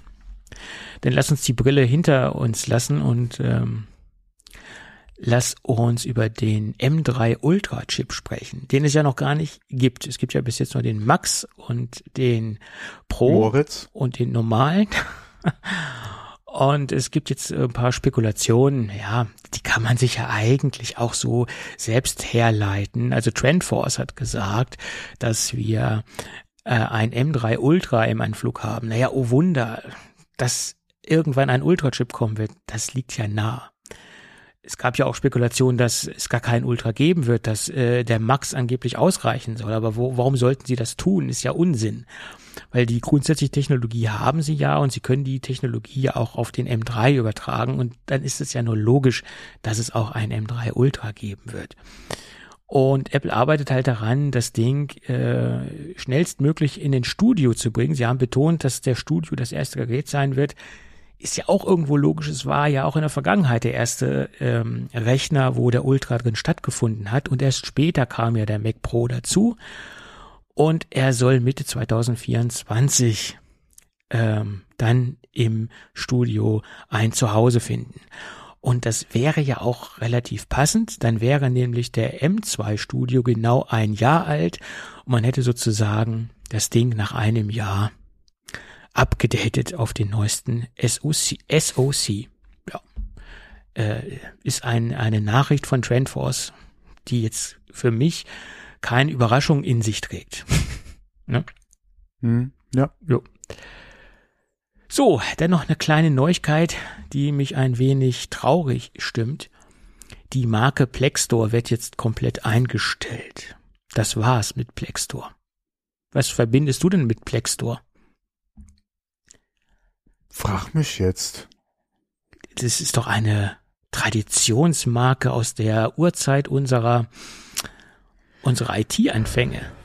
In nicht ganz, an, ich war da in, der- in der Mitte der meiner IT-Zeit sozusagen, aber eine, eine, eine Marke, die in den Ende der 90er, Anfang der 2000er Jahre extrem gehypt war. Brenner, Also CD-Brenner von Plexstore, Laufwerke von Plexstore. Ich wollte gerade sagen, Laufwerke. Ich, hatte ich nicht mal eine SSD von Plexstore? Die gab es später. Das ist ja der, der aktuelle Beritt, wo Plexstore Ja. mit unterwegs war. Ach, hier. Äh, ähm, Ja. Ein CD-Brenner? CD-Brenner, DVD-Brenner, ja. Genau. Ja, das war, ich glaube, nee, CD, die waren auch im, im CD-Brennergeschäft tätig, oder? CD-Brenner, später DVD-Brenner, ja. Genau, ich glaube, mein erster CD-Brenner war von Blackstone. Absolut. Kann es sein? Ja, das kann, das weiß ich nicht, aber die haben CD-Brenner raus, draußen gehabt. Da war ein, äh, in, in der Anfangszeit war es ein niederländisches Unternehmen. Jedenfalls war der Europasitz in den Niederlanden. Und damals haben die wahnsinnig große ähm, äh, Umsätze in Anführungsstrichen mit, mit den CD-Brennern gefahren und durchaus auch im Premium-Segment. Es gab zuerst nur SCSI-Brenner und später sind sie dann auch auf den Atapi-Bereich oder auf den IDE-Bereich umgestiegen oder zusätzlich haben sie das angeboten, um auch das, den äh, Otto-Normalnutzer abzuholen, weil SCSI hat ja nun nicht jeder. Ähm, und da haben sie lange, lange Zeit wahnsinnig großartige CD-Brenner, DVD- und CD-Brenner am Markt gehabt. Natürlich auch ganz normale CD- oder DVD-Laufwerke, die gab es auch. Und das waren Laufwerke, die ein Höchstmaß an Kompatibilität mit Klon-CD gehabt haben. Deswegen waren die Dinge auch so beliebt. Klon-CD sagte ja sicherlich auch noch was, ne? Was bitte? Klon-CD sagte ja sicherlich auch noch was. Der ist CD-Programm hm, ja. mit dem Schaf als Logo. Hm. Ja. Ja. Mein Gott, da waren die Sicherheitskopien wirklich sicher. Oder wirklich exakt, sagen wir es mal so. Ja, Klon-CD. Lange ist's her. Das ist wirklich lange her, ja. Ja. Ach, da hat IT noch Spaß gemacht. ja. Aber brennt heute noch jemand äh, im normalen Umfeld DVDs oder CDs? Nee, macht doch keiner mehr, oder? Ja, es ist halt wieder die Frage, wie du normal definierst. Ähm, und in, oder, weil im, im Gaming-Bereich, gerade wenn du Retro unterwegs bist, vielleicht noch CDs oder DVD brennen, ja, je nachdem, mit welcher Konsole du unterwegs bist. Ähm, wobei man da auch wieder sagen muss, ja, es kommt halt immer auf die Konsole drauf an, weil mittlerweile hast du ja auch wieder ganz andere Lösungen beziehungsweise Möglichkeiten, äh, deine Sicherheitskopien äh, auch von anderen Medien ausspielen zu können. Mhm. Und daher muss man nicht unbedingt jetzt äh, CD oder DVD brennen. Ähm, aber das war oder ist immer noch so ein Thema, klar, gerade im Retro-Gaming-Bereich. Okay. Ja. ja. Und natürlich, wenn du privat halt noch auf dem, auf, auf der Technik irgendwo sitzen geblieben bist oder Spaß dran hast, ja. Ich habe bis von, naja, gut, das ist auch schon zehn Jahre her, äh, habe ich teilweise noch zusätzliche Archive angelegt äh, auf DVDs, also Bilderarchive etc. als, als Datensicherung. Das habe ich dann aber auch schon lange aufgegeben. Aber das letzte Mal, dass ich eine DVD gebrannt habe, das, ich kann, ich kann mich nicht mehr dran erinnern. Alle wann das gewesen ist, das ist schon so lange her. Ja, also ich habe das dann auch aufgegeben. Es war dann auch ein bisschen albern. Ähm, meine Langzeitarchive, die befinden sich auf LTO-Medien, also auf Tapes. Mhm. Tape ist ja immer noch das, das Mittel der Wahl, wenn man ein Langzeitarchiv machen will. Das ist natürlich auch nicht eine Otto-Normal-Lösung, weil so ein LTO-Laufwerk, das kostet ja richtig Schotter. Das ist jetzt ja auch nicht, was man sich als Normalanwender zu Hause hinstellt. Ja. Das ist so. Aber gut, ich war ja, schon ein bisschen Backup bekloppt. Ja, okay, ja, okay. Wollen wir über Backup jetzt wieder eine Stunde reden? Nee, nee, nee, nee. Ich, ich sag ja nur, mein Standardsatz, ich war Backup aber, bekloppt, aber. Aber heute hast du ja eigentlich auch kein, keine Notwendigkeit mehr, eine CD oder eine DVD zu brennen. Ähm, Nein. Sagen wir mal so viel für das tägliche. Ja. Äh, wer hat heute, ja, okay, es gibt noch Leute mit DVD-Playern, mhm. ähm, die da wahrscheinlich auch selbst gebrannt ist, ja, und vielleicht auch noch äh, ähm, äh, äh, äh, Video 8 Format oder so auf, auf CD gebrannt, äh, ja, ja äh, die alten äh, Familien-App-Stücke vielleicht noch äh, am Fernseher angucken. Aber ansonsten, äh, wenn du heute noch Videomaterial irgendwo auf einem physischen Träger hast, ist es ja meistens USB-Stick oder eine SSD die du auch an deinen ja. Fernseher anschließen kannst, ja, und von da aus abspielen. Oder aber auf eine Festplatte hast und die vielleicht über das Netzwerk, ja, auf, auf irgendwo auf dem Bildschirm bringst. Ähm, und da hast du vielleicht noch äh, irgendwo das ist allerdings auch sehr selten, dass du da äh, wirklich ein CD-Rip in dem Format dann irgendwo liegen hast, weil heutzutage, wenn, wenn du ein Video hast, dann hast du es ja gleich als äh, nicht mehr in dem CD-Format, sondern da hast du ja dann direkt äh, als, äh, als Videodatei äh, auf der Platte liegen. Selbst virtuell hast du ja da äh, nicht, nicht, nicht, nicht eine CD irgendwo liegen, ja. Dafür gibt's ja nee. privat wirklich im, im Heimbereich null Veranlassung. Ja. Also meine Sicherheitskopien von Videos, die ich natürlich von meiner DVD-Sammlung angefertigt habe, die liegen auf einem NES-System und davon kann mhm. ich von meinem Apple TV drauf zugreifen, davon kann ich von allen Rechnern drauf zugreifen und äh, habe das zentral auf dem NES-System liegen. Fertig. Ne? Das natürlich nur als dezentrale Sicherheitskopie fungiert, ne? ganz klar. Genau. Und kauf dir heute mal einen aktuellen Rechner, der kommt gar nicht mehr mit Laufwerk. Alle nee, mit CD oder DVD. Ähm, ich glaube auch ganz viele aktuelle Gehäuse sind gar nicht mehr. das ja nicht mehr. Ja, also ganz aktuelle Gehäuse sind gar nicht mehr dafür ausgelegt, noch CD-Laufwerke oder optische Laufwerke einzubauen, oder? Das auch, das auch, ja. Ähm, aber selbst äh, überleg mal früher mit deinen Laptops, die du hattest, mit eingebauten DVD-Brenner zum Beispiel. Ja, unnötige Platz, Platz, äh, Platz, der da verschwendet worden ist. Ja. Aber hat Apple ja auch lange Zeit gemacht, ganz, ganz klar. Immerhin waren es schon Slot-In-Laufwerke. Ne? Also das war ja schon mal sehr. Die fand ich schon immer sexy. Ja, gerade bei Laptops hat sich das ja angeboten. Aber Auf die ersten Slot-In war ich so, äh, so neidisch. Die fand ich immer so. Äh, ja, ja. So, so elegant, ne? Ja. Mein erstes Slot-In-Laufwerk für einen PC war von Pioneer. Ja, weiß ich noch ganz genau. Und da gab es ja auch CD-Wechsler für PCs, wo du dann, das war auch über Slot-In geregelt. Du konntest dann so acht Stück äh, äh, an CDs reinschmeißen. Das oh nee, das, sowas hatte ich nie. Nee. Das war von der Firma Nakamichi, weiß ich noch wie heute. Und das gab's dann auch fürs Netzwerk. Und das war dann immer blöd, weil das Ding muss dann immer die CD wechseln in sich und das waren immer im Netzwerk sehr lange Umschaltzeiten. Aber okay. Opa spricht. Aber du hattest die Möglichkeit. Ja, ja, Opa spricht vom Krieg. Und dann gab es ja auch die Software Virtual, ja. Virtual CD. Kennst du die noch? Ja, ja, klar. Ah. Da hat man dann solche Sachen abgelegt wie D-Info. Kennst du noch D-Info? Die, mhm. die CD, die Telefonauskunfts-CD ja, ja, mit Rückwärtssuche. Mein Gott, was war das? Das war das geil, aber okay. Hat sich auch alles erledigt. Gut.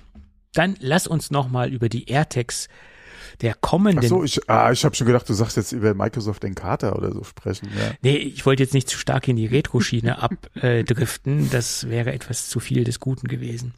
Aber wir hätten können auch über die Anfänge des äh, CD-Formats sprechen. Ja. Nee? Nee.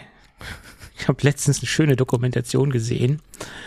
Das ist äh, ein, ein eine Audio-CD nicht gleich Audio-CD ist, sondern es auch darauf ankommt, aus welchem Carbonat die CD äh, hergestellt worden ist. Und da sprach der, der Experte, ja, wir reden hier nicht von gepresster CD, wir sprechen hier von einer gegossenen CD, wo dann die Audioqualität noch wesentlich besser ist als auf diese gepresste Ware. Und dann hat er da ein Referat über das Carbonat äh, äh, gehalten. Da dachte ich auch, ja, also, und wer hört das? Ich höre das nicht. Aber Ja, das ist ja, mein Gott, das sind, da hast du Diskussionen, das hast du bei MP3-Files und Kompressionsraten und Lossless, hast du ja genauso die, die Diskussionen heute immer noch, die seit Jahren geführt werden. Mhm. Du hast die Diskussionen damals über Goldkontakte gehabt, ja. Äh, das ist immer so, äh, wie gesagt, ich denke, das Thema wird uns immer verfolgen. Egal mit welcher Technik. Das Thema Goldkontakte hattest du ja sogar auch bei Speicherchips. Ne? Also bei. Ja, wo hattest du das nicht? Arbeitsspeicher. Zahnfüllung. Ja. da war es aber nicht, da hast du aber keine bessere Performance gehabt, keine bessere ähm, Doch, da hast, du, da, hast du, da hast du einen besseren Radioempfang mit den Dingen. Ne? Ja, ich denke dann immer an, die, an, den, an den Beißer von James Beißer, Bond. ja, James ja, Bond, genau. Der hatte vielleicht mit Gold eine bessere Beißkraft gehabt, aber ich glaube, die waren gar nicht Gold, die waren Metallfarben oder so gräulich oder so. Keine Ahnung. Ach, das ist schon so lange her. Der Beißer. Beißer, ja. Der hat dann aber auch noch in anderen Filmen Auftritte gehabt, nicht nur bei James Bond, glaube ich, ne, wenn ich mich richtig dran erinnere. Aber okay. War der nicht auch bei Cannonball dabei als Gastrolle irgendwie? Ich weiß es nicht. Cannonball auf dem Highway ist die Hölle los. Okay, okay. Äh, Burt Reynolds und ähm, Sammy Davis Dom Jr. Hat auch mitgespielt. Dom DeLuise, ja. Sammy Davis Jr. hat mitgespielt. Mhm. Dean Martin hat, glaube ich, dann noch mitgespielt. Kann das sein? Eines seiner letzten Rollen? Aber Sammy Davis Jr. war auf jeden Fall dabei. Ja, okay. Wir driften ab. Die Helden unserer Jugend. Jetzt lasst uns über die AirTags. wo- ich wollte Ja. grad, ah, äh, AirTags waren. Nee, aber du okay, wolltest gerade okay, sagen, ich mach hab, weiter. Ich, äh, Ich habe ich, ah, ich hab den Faden ganz verloren. Ich wusste gar nicht mehr. Air- Ja, okay, gut. Ich hoffe, der Faden war nicht rot. Ähm, lass uns über die AirTags reden. Ähm, der zweiten Generation, da hat Mark Gurman eine ganz steile These rausgehauen. Durchaus klingt das interessant. Mark Gurman hat gesagt, die Markteinführung, die wurde von 2024 auf 2025 geschoben. Mhm. Und es gibt einen ganz interessanten Grund. Die haben die Hütte noch voll bis unterm Dach mit den AirTags der ersten, also der aktuellen Generation. Und der ganze Plunder muss erstmal abverkauft werden, bis die der zweiten Generation nachgeschoben werden können. Und Apple hat, wie gesagt, da auch keine großartigen Ambitionen, äh, den, den, die Dinger irgendwie zu entsorgen oder vielleicht sogar in irgendeiner Wüste zu verscharren. Nein, sie wollen das Zeug verkaufen und sie wollen das dementsprechend erst dann in Angriff nehmen, wenn die Lagerbestände mehr oder weniger am Ende sind. Tja, da fragt man sich natürlich, hat Apple mehr davon, hat sich Apple mehr davon erhofft, dass sie so ein großes Backlog produziert haben? Äh, oder warum sind noch die Lager so voll bis, bis unters Dach? Keine Ahnung. Hätte ich auch nicht gedacht, dass die so viel noch da liegen haben, weil wenn ich mich in meiner Apple-Bubble umschaue, kenne ich fast niemanden, der kein AirTag hat, also mindestens nicht ein AirTag hat. Und ich habe ja schon vier im Einsatz, nee, mittlerweile sechs im Einsatz, die alle äh, mehr oder weniger im Einsatz, ja, die sind im Einsatz, an, an, an Schlüssel, äh, am Schlüsselbund, an Taschen, am Fahrrad, überall habe ich so ein AirTag dran. Ich dachte immer, die sind sehr beliebt. Na gut. Also erst 2025. Ja, na, da gebe ich jetzt nicht so viel drauf. Äh, Bist nicht so der AirTag-Fan oder was? Erstens mal das, aber generell von der ganzen Kategorie bin ich jetzt nicht so oder habe ich jetzt nicht so den den, äh, den Bedarf dran. Ja. Ähm, was ich nur ganz interessant fand, ich habe mich zuletzt mit jemandem in der Firma unterhalten und ähm, die haben über AirTags gesprochen, aber nicht die von Apple gemeint. Gibt es da auch noch Konkurrenzprodukte? Ich weiß, dass es das gibt, aber ich meine, so, so in der, der Durchdringung kenne ich eigentlich nur äh, äh, Apple, es Ah, gibt Samsung, ja, okay. Ja, es gibt ja es gibt ja einige Hersteller, äh, Mhm. die ja dann auch äh, äh, im Checkkartenformat etc. Äh, produzieren, je nachdem, was du haben willst. Ja, Schlüsselanhänger, da gibt's ja tausend Möglichkeiten, äh, beziehungsweise einige Anbieter. Ähm, nee, ich fand es nur ganz interessant, dass die, wie gesagt, über diese Kategorie gesprochen haben, aber mit dem AirTag als Begriff quasi dafür. Das fand ich ganz interessant. Naja, das ist Ich ja das. glaube noch nicht, dass es soweit ist, dass man da davon reden kann, dass es, äh, dass äh, Apple das geschafft hat, äh, nee. so einen Tempo-Status zu erreichen. Nee, oder Tesa-Status zu erreichen, das glaube ich auch nicht genau. Ja, aber fand ich schon, wie gesagt, interessant, dass jemand über AirTags spricht, aber im Prinzip die Produktgruppe beziehungsweise das Gerät an, ne, also nicht jetzt direkt AirTags meint, sondern Ja. vergleichbare Produkte. Beziehungsweise halt diese Kategorie an Produkt Ja. oder die Funktion an Produkt, ja. Und ähm, das fand ich eigentlich schon interessant. Also die meisten sagen dann Tracker oder so dazu. Das ist eigentlich äh, geläufig, ne? Das, das habe ich mal gehört, wenn einer sagt hier so diesen, diesen GPS. Ne, GPS ist ja nicht diesen Tracker, diesen, äh, ja, das ist so, ich glaube der, der, der, der Begriff dafür. Naja, gut.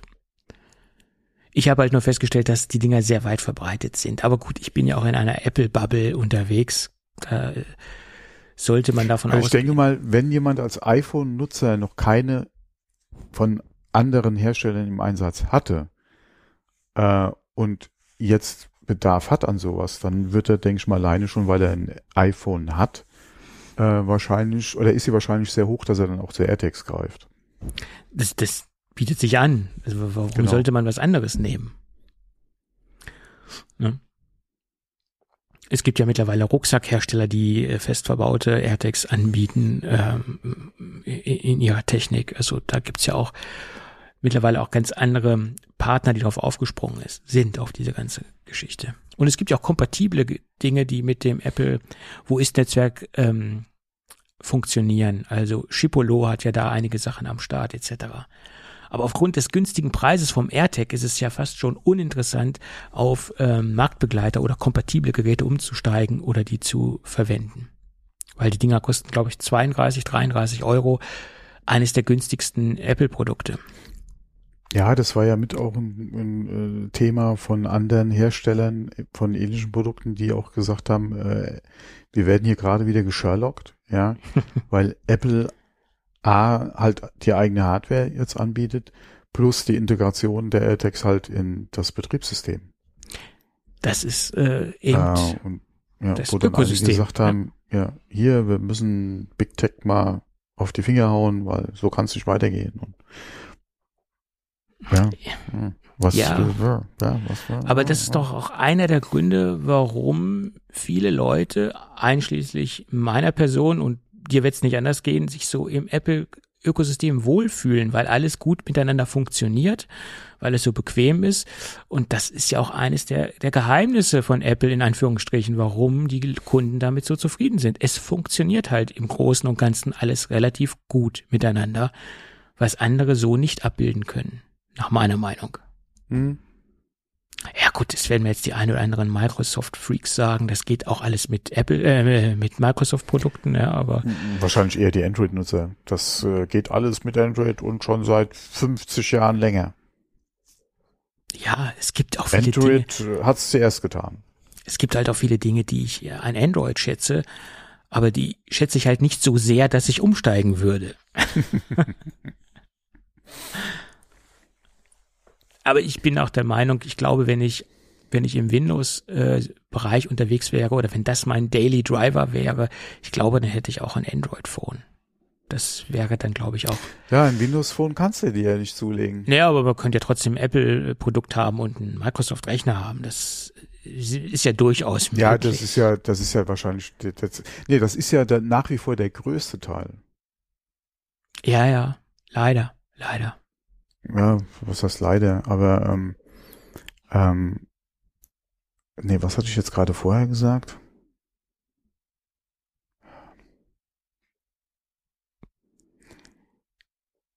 Ich hab's schon wieder vergessen. Ja, okay, ich kann muss mal zurückspulen. Ja, ja, es ist spät. Da kann man auch mal was vergessen. Gut, aber ich glaube, wir sind mit der Hauptthemenlage, die wir uns hier in unser Dokument rein reingeschrieben haben, durch. Und wir könnten jetzt eigentlich zum Gadget der Woche gehen. Ah, haben wir noch ein Gadget? Ich habe da noch mal ein Gadget, ja, genau. Und tja, hm, wo wir gerade beim Thema Ökosystem waren. Normalerweise sollte man ja auch, wenn man im Apple-Ökosystem ist, eigentlich AirPods äh, verwenden. Äh, Und AirPods tragen und damit Musik hören und was man nicht so alles macht, um Podcasts hören. Ja, das mache ich ja auch. Ich habe ja auch die AirPods der dritten Generation und ich mag sie auch sehr gerne, muss ich sagen. Stichwort Ökosystem, Stichwort Soundqualität etc. pp. Aber was ich auch in der Vergangenheit schon gesagt habe, wenn ich über eine sehr lange Zeit ähm, in ihr Kopfhörer trage, gerade im Sommer, dann, dann ist das nicht so angenehm. Dann spitzt es im, im Ohr. Ab und zu gibt es dann auch mal so ein paar Druckstellen und das ist nicht so, ich sage mal nicht so ergonomisch, wie ich es gerne hätte. Außerdem ist es auch gar nicht gesund, wenn man permanent seinen Gehörgang ähm, verdichtet und abstöpselt. Da bilden sich dann auch gewisse ja, also ich habe da mal eine Reportage gesehen von einem Hals-Nasen-Ohrenarzt, was sie da für Pilze und für Krankheiten äh, drin im Gehörgang bilden können, wenn man äh, intensiv und über eine sehr lange Zeit Ohrstöpsel trägt. Das ist dann alles nicht so schön, sage ich jetzt mal. Wir wollen jetzt ja nicht zum Thema Gesundheit ein Referat halten. Das ist jetzt noch nie so unser Thema gewesen und ich werde mich auch hüten zu sagen, tragt keine in ihr Kopfhörer oder tragt keine keine Stöpselchen. Das da möchte ich jetzt nicht den Zeigefinger hochheben. Das muss jeder für sich selbst entscheiden. Bloß ich habe halt festgestellt, wenn ich über einen langen Zeitraum solche Stöpsel trage, das ist, bekommt mir nicht gut, gerade im Sommer. Der zweite Punkt ist, wenn ich hier im Büro sitze, dann höre ich zu 99 Prozent Podcasts über, über Lautsprecher, entweder über die über, über meine Sonos-Systeme oder sogar über die eingebauten Lautsprecher in meinem äh, alten Thunderbolt-Display, weil das sind mehr oder weniger noch sehr gute Lautsprecher. Und zu, für einen Podcast-Konsum reicht es im Normalfall aus. Der Hauptgrund war immer, oder ist eigentlich immer noch, dass ich äh, mitbekomme, wenn mein Telefon klingelt, wenn es an der Bürotür klingelt oder wenn irgendjemand was von mir will. Ich möchte mich nicht so von der Außenwelt abkapseln. Der Nachteil ist halt, man hat halt einen Kopfhörer und äh, man hat halt einen Lautsprecher und äh, es ist dann halt nicht so persönlich oder man kann sich dann halt auch nicht mehr vom Schreibtisch wegbewegen, wenn man was hören will. Man muss dann erstmal wieder Pause drücken etc. pp. Man kann die Musik mehr oder weniger nicht mitnehmen. Es sei denn, man hört jetzt übers iPhone und lässt den Lautsprecher laufen, aber die Tonqualität ist jetzt auch nicht so prickelnd. Gut, und da habe ich schon lange überlegt, gibt es da irgendeine Lösung? Und das Thema habe ich dann auch schon zu den Akten gelegt, bis ich dann über das Thema Open Ear Kopfhörer gestoßen bin. Open Ear gibt es ja bei verschiedenen Marken. Also JBL ist jetzt nicht die einzige Marke, die ein Open-Ear-System anbietet. Da gibt es auch Marktbegleiter. Teilweise gibt es auch schon Marktbegleiter, die schon längere Zeit äh, sowas am Start haben. Ich glaube, JBL ist jetzt so ein bisschen später zu dieser Party zugestoßen, ähm, aber sie sind zwar später zur Party gekommen, aber sie haben die Party technisch gesehen bereichert. Und ich habe jetzt hier ein ganz neues Produkt getestet, das nennt sich Soundgear Sense. Und man muss sich das im Endeffekt so vorstellen, dass man ein, ein Kopfhörersystem hat, was man über Earwings äh, am, an der Ohrmuschel be befestigt und was ein Lautsprechersystem hat, was nicht in das Ohr reingeht, sondern was einfach nur vor dem Gehörgang anliegt. Das kann man arretieren, das kann man einstellen, weil das Ding ist ja an den Earwings ähm, befestigt und man kann es quasi so vor seinen Gehörgang ähm, positionieren, dass man den Klang wunderbar wahrnehmen kann, aber man kann durch diese Open-Ear-Technologie ähm, auch die ganzen Umgebungsgeräusche wahrnehmen. Also man kommt, bekommt sehr gut mit, was im Umfeld passiert. Man hat aber trotzdem den, das Gefühl, sehr intensiv und sehr nah die, das Musikstück oder in, in meinem Fall ähm, den Podcast zu hören. Und das ist ein ganz, ganz, ganz tolles Erlebnis für mich persönlich, da ich sehr nah und sehr intim den Podcast hören kann oder die Musik hören kann, aber auch alles von meiner Umgebung mitbekomme. Das hat sich so für mich mit keinem anderen System erschlossen, ohne dass ich jetzt den Gehörgang auch äh, verschließen muss oder irgendwas in meinen Gehörgang reinschieben muss. Also es ist ein sehr, sehr angenehmes ähm, äh, Tragegefühl, da man ja, da man wie gesagt nichts direkt im Ohr drin stecken hat und äh, auch ein ja, wie gesagt, ein ganz neues Sounderlebnis. Also dieses, diese Open-Ear-Geschichte ist eine sehr, sehr angenehme äh, akustische Bereicherung für mich. Und jetzt, jetzt werden sich einige denken, tja, wenn das Ding doch aber vor deinem Gehörgang sitzt und wie so eine Art, ich sag's jetzt mal, wie so eine Art kleiner Lautsprecher davor hängt, vor, vor dem Gehöreingang, dann hören das ja wahrscheinlich auch alle anderen. Tja, ich weiß nicht, wie sie es gemacht haben, aber äh, JBL hat da eine ganz, ganz viel Blütenstaub drüber geschmissen und ganz, ganz viel Magic Dust drüber geschmissen. es hört kein anderer. Ich weiß nicht, wie sie es machen. Die haben es auch äh, auf ihrer Webseite erklärt, dass da äh, Open Sound Technology, was weiß ich, was sie da reingestopft haben. Das möchte ich jetzt auch nicht hier alles äh, im Detail wiedergeben oder da kein Referat halten. Das kann man sich alles auf der JBL Homepage äh, durchlesen. Zumindest ist es so, wenn neben mir jemand steht, ich habe es letztens getestet und ich auf ganz normaler Lautstärke einen Podcast höre, hört er es nicht. Also ich belästige damit nicht meine Umwelt, kann aber meine Umwelt wunderbar wahrnehmen. Und das ist so für mich persönlich ein, ein großer Problemlöser. Es trägt natürlich auch ein wenig mehr auf, dadurch, dass man diese Earwings äh, äh, am, ähm, am Ohr tragen muss. Es sieht so ein wenig aus wie äh, eine Art oder wie die allerersten Hörgeräte. Aber mein Gott, äh, ein, ein Tod muss man sterben, wie man so schön sagt. ja. Und dann gibt es in verschiedenen Farben, gibt es in Schwarz und in Weiß. Und äh, wie gesagt, man, man kann ja auch genau erkennen, dass es Kopfhörer sind. Das ist nicht das Problem. Also von daher ist es, äh, nehme ich das gerne in Kauf, dadurch, dass ich einen sehr ergonomischen Tragekomfort habe und dadurch, dass ich meine Umwelt wunderbar wahrnehmen kann. Ja, schönes Ding. Äh, gefällt mir sehr gut. Äh, vielleicht noch ein paar kleine technische Daten, die interessant sein können. JBL bewirbt es eigentlich im Sportbereich. Das ist so die Kernzielgruppe, die sie damit anvisiert haben. Ich habe halt mein Problem oder meine zwei Probleme damit gelöst und vielleicht haben ja auch noch andere Hörerinnen und Hörer das Problem. Keine Ahnung. Aber wie gesagt, beworben wird es im Sportbereich. Äh, und deswegen ist das Ding auch Spritzwasser und Staubgeschützt. Ganz wichtig. Wir haben eine Akkulaufzeit äh, von 24 Stunden. Die habe ich sogar fast komplett erreicht. Bin so bei 23 Stunden und ein paar zerquetschte gelandet. Liegt wahrscheinlich auch immer auch an, liegt wahrscheinlich auch an der Lautstärke. Nicht nur wahrscheinlich, es liegt an der Lautstärke. Aber diese 24 Stunden habe ich, wie gesagt, fast erreicht. Das ist schon mal sehr ordentlich. Wir haben eine Schnellladefunktion. Wenn wir das Ding 15 Minuten ins Ladecase legen, das sollte natürlich auch voll sein. Übrigens, das Ladecase hat Gott sei Dank USB-C. Äh, also wie gesagt, wenn wir das Ding, wenn wir die beiden Dinger 15 Minuten lang aufladen, kommen wir auf vier Stunden ähm, Akkulaufzeit. Das ist vollkommen in Ordnung. Ähm, wir haben Berühr Berührungssensoren an den äh, Lautsprechern oder besser gesagt an der Höreinheit, wie man das auch nennen mag, um wie gesagt Playpause und äh, wie gesagt Steuerungsfunktionen vorzunehmen. Und vielleicht noch für die Techniker ganz interessant, wir haben hier zwei sehr große Membrane verbaut, 16,2 Millimeter Membrane sind dort verbaut. Daher kommt dann logischerweise auch der für mich sehr gute Klang. Also ich bin sehr, sehr zufrieden.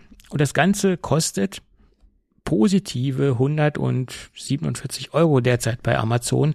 Das ist für so ein, ein durchaus gelungenes äh, Soundsystem durchaus angemessen. Dadurch, dass ich damit sehr zufrieden bin und es gerade mal zwei Probleme gelöst hat für mich, äh, sehe ich das als einen sehr angemessenen Preis an. Verarbeitungsqualität mhm. ist gut.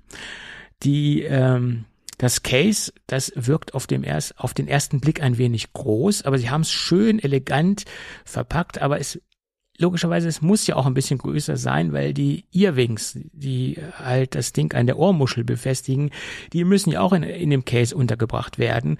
Und von daher ist es logisch, dass das Case auch ein wenig größer ist. Okay, muss man mit leben. Aber dafür löst es ja auch Probleme, das Ding. Gut. Genau. Das zum Gadget der Woche. Denn haben wir es doch. Mhm. Und die Sendung ist gar nicht so kurz, wie wir uns das vorgenommen nee, haben. Nee. Was heißt vorgenommen? Wie wir gedacht haben, dass es diesmal eine etwas kürzere vielleicht wird, aber.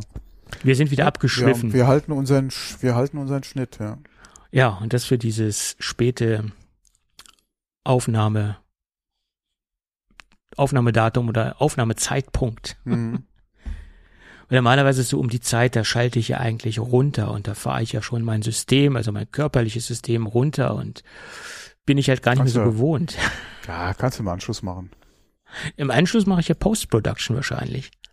Oh. Oh. Produzierst du Post? Hörerpost. Beschwerdebriefe. Leserbriefe. ja, Leserfragen. Oh. Wir sollten mal eine Sondersendung machen, wo uns ja. die Hörerinnen und Hörer Leserpost schicken können, in Form von E-Mails äh, am besten, wo wir dann nur Fragen beantworten. Aber dadurch, dass wir keine Fragen bekommen, brauchen wir diese Sendung niemals aufnehmen. Ja, oder, oder äh, von einer Frage, äh, obwohl doch, mit einer Frage können wir auch eine Sendung voll machen.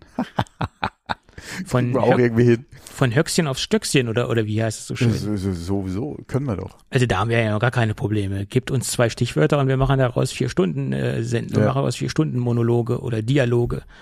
Genau. Okay, aber wir wollen beide ins Bett. Morgen früh klingelt der Wecker. Und dann schauen wir mal. Genau. Okay, und wenn alles gut geht, hoffe ich mal, hören wir uns irgendwann Nächste Woche, nicht nächste am Wochenende. Woche. Nee, nee, nee. Gut, Okay. in diesem Sinne, Bis dann. bis dann, mach's gut. Tschüss. Ciao.